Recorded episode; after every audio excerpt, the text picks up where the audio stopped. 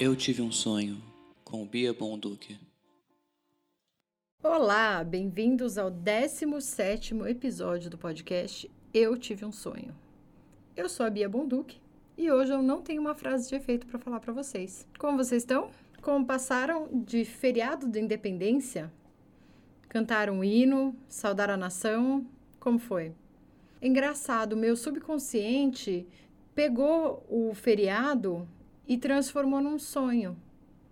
Eu não sei como é que era no, no tempo de vocês, mas como eu sou meio velha, eu cheguei a desfilar com a escola no 7 de setembro, uma única vez, quando eu estava na primeira série. A gente teve que marchar, né, nem marchar, andar de mão dada pela cidade. E eu lembro que a organização desses blocos de crianças não era por classe, então eu fui de mão dada com a Fernanda, que era uma menina da segunda série, que era toda simpática. No meu sonho foi parecido. Só que no lugar da Fernanda, que era loira de olhos azuis, eu fui de mão dada com a Tamara, que era morena de olhos azuis e japonesa por parte de mãe. A Tamara era alta, era uma criança assim corpulenta, a Fernanda era mais baixotinha, mas no fundo elas até hoje são meio parecidas. E engraçado que não faz muito tempo eu achei a Tamara no Facebook e tomei um susto. Porque você imagina, sabe aquela criança de boa, tá sempre tranquila, tá sempre rindo. Ela tinha umas histórias muito engraçadas para contar. Ela tinha uma prima que estudava com a gente que ela chamava Carmen Ana Paula, porque parece que a mãe resolveu mudar o nome dela depois de um tempo. Talvez seja mentira, talvez se você conhecer a Carmen Ana Paula, vem contar para mim. Enfim, a Tamara de repente virou uma adulta completamente azeda. Eu notei assim que ela passou por um processo esforçado de emagrecimento. E no fim, agora com o resultado, ela tá muito delineada, vamos dizer assim, ela virou uma mulher declaradamente antifeminista. Os posts dela, eu fiquei chateada. Inclusive tinha, claro, né, aquele negocinho no avatar com o nome do defunto presidencial, né? Enfim, é triste porque a Tamara era uma menina muito bacana. E mesmo no meu sonho ela já não era mais a mesma. Ela tava a Tamara Azeda. Uma pena, mas foi esse o meu sonho de 7 de setembro. E teve também uma coisa memorável. O governador do estado de São Paulo, o qual não citarei o nome, pois o homem é doido para jogar um processo em cima da gente e infelizmente eu não tenho dinheiro para ser processada por ele. Então, o tal governador, você não sabe que ano é hoje? Posso estar falando de qualquer governador. Você sabe sim. Ele estava passando por um processo de transição de gênero. E agora ele se chamava Annabelle. Ela se chamava Annabelle. E ela estava cuidando pessoalmente do desfile de 7 de setembro. E se você conhece a personalidade do governador do estado de São Paulo, é bastante chiliquento, né? Você acha que ele mudou por causa da transição? Não mudou. A personalidade continua a mesma. Então, tava lá a dona Annabelle dando muito chilique. E uma hora eu cochichava com a minha amiguinha Tamara, a Azeda. Esse nome aí de boneca mal assombrada é uma mala, hein? Sobe a claque de risos. Bom, esse foi o sonho patriótico e hoje eu vou falar dos pesadelos mais marcantes da minha vida. Você consegue lembrar da primeira vez que você teve pesadelo? Assim, a primeira vez que você percebeu que o que estava sonhando não era legal e que você precisava acordar. Eu lembro. Era antes de 1987, por causa da casa em que eu morava, porque em 87 eu mudei para outra casa. Eu devo ter assistido ao filme Cat People, aquele com a Natasha Kinski, porque eu sonhei com pessoas que viravam panteras e vinham rodear minha cama. Na real, por muitos anos eu achei que eu tivesse visto um clipe de uma das irmãs do Michael Jackson, ou a Latoya, amo esse nome, ou a Janet, em que ela virava uma pantera. E eu fui fazer a, a checagem de fatos, né? Então, o máximo que eu consegui encontrar para provar essa teoria foi uma música da Janet chamada Black Cat, que tem uma pantera no vídeo. Mas é uma versão ao vivo e a música foi lançada em 1989, então eu já não morava mais naquela casa. Não pode ter sido. Mas voltando ao sonho, que era basicamente isso, uma pantera rodando a minha cama, eu acordei desesperada e corri para o quarto dos meus pais.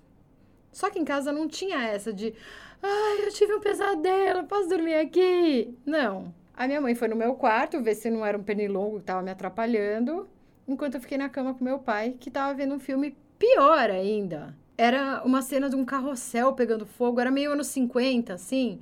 Então era um carrossel num parque desses de quermesse, só que americana, então chama Carnival. É... E as pessoas estavam saindo correndo dele. Se você souber que filme é esse, me conta. Passava, acho que no Supercine. Ou vai ver que meu pai tava vendo soft porn na Band, né? E eu atrapalhei. Mas um carrossel pegando fogo num soft porn não faz muito sentido. Bom, uma vez vistoriado o quarto, eu tive que voltar a dormir lá com pantera ou sem pantera.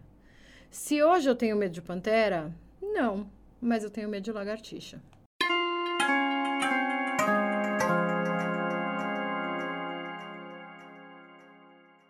E agora eu vou contar o pesadelo mais marcante da minha infância toda, porque eu tive esse sonho aos sete anos e ele ainda é bastante vivo na minha memória. Claro que eu perdi muita parte, né? Porque só faz 31 anos que eu sonhei isso, então a memória estraga, né? Mas vale dizer que na época que eu sonhei isso, eu ainda não tinha entrado no catecismo. E meus pais eram tão agnósticos que nem o Pai Nosso sabia rezar. Eu sabia rezar o Santo Anjo do Senhor porém ainda não tinha tido contato com orações da Igreja Católica. No entanto, eu tenho quase certeza que eu sonhei com o Apocalipse.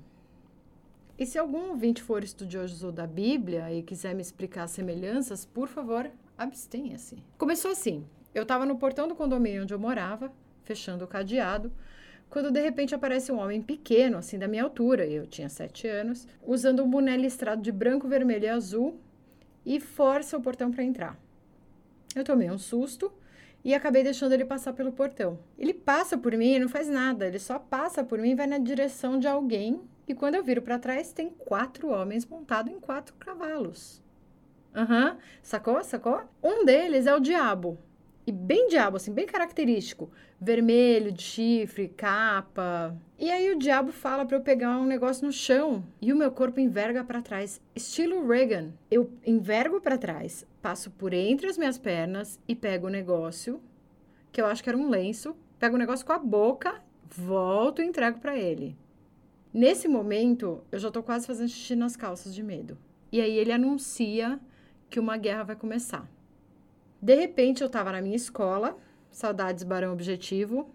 Esse era o nome da minha escola, eu juro. Barão Objetivo. Barão de Piratininga, estilo, não é estilo objetivo, método objetivo.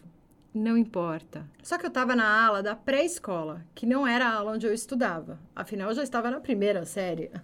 As professoras estavam mantendo a gente nas classes enquanto a guerra começava. E, para nos entreter, elas se vestiam de melindrosas e ficavam dançando o famoso Charleston, que a gente conhece como Charleston, que foi a Simone que nos ensinou. Se você não é desse tempo que a Simone cantava Charleston, joga no YouTube. Quando eu olhava para fora da classe, tinha uma chuva caindo, assim, de pequenos mísseis. Parecia até, assim, um desenho animado de guerra. Se naquela época eu tivesse referência de desenhos de guerra, né? O máximo que eu vi era Tom e Jerry. Era um monte de ogiva caindo e estourando no chão. A rua da minha escola, que na época era de terra, real oficial, tinha virado um campo de trincheira. E os cavalos que apareceram lá em casa, né, com os, vamos dizer, os quatro cavaleiros do Apocalipse, que na época eu não sabia que era esse o nome, estavam empinando por cima dos soldados.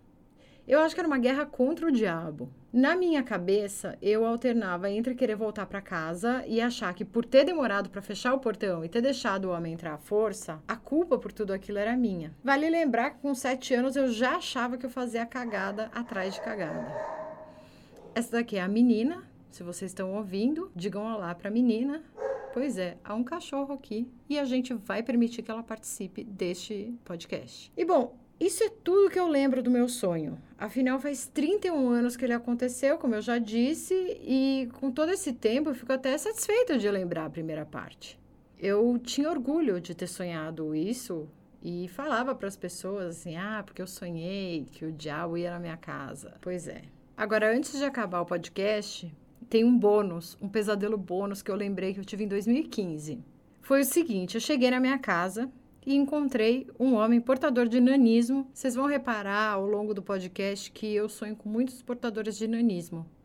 Não sei o que é, vou tentar descobrir. Ele estava vestido com as mesmas roupas que eu e ele estava encarando a parede. Mesma coisa David Lynch, assim? Aí, curiosa, eu me aproximei para ver que porra era aquela e ele começou a correr até um cômodo específico. Eu corri atrás, entrei e ele me deu um golpe, trancando esse cômodo que tinha sido inteiro preparado para me receber. É, menina, Você vê, babado. Ele tinha vedado todas as janelas com cera de abelha indestrutível. As quinas eram arredondadas e impediam que eu pudesse escalar. E as superfícies eram lisas, com umas ranhuras que cortavam, feito gilete. E daí eu ficava lá, enquanto ele saqueava a minha casa. Não é gostoso?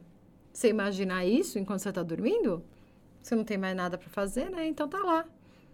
Um anão saqueando a sua casa enquanto você está presa num buraco. É um, na verdade, ele é uma mistura de David Lynch com o Silêncio dos Inocentes. Enfim, repassem esse golpe, ele pode acontecer com você, vai saber.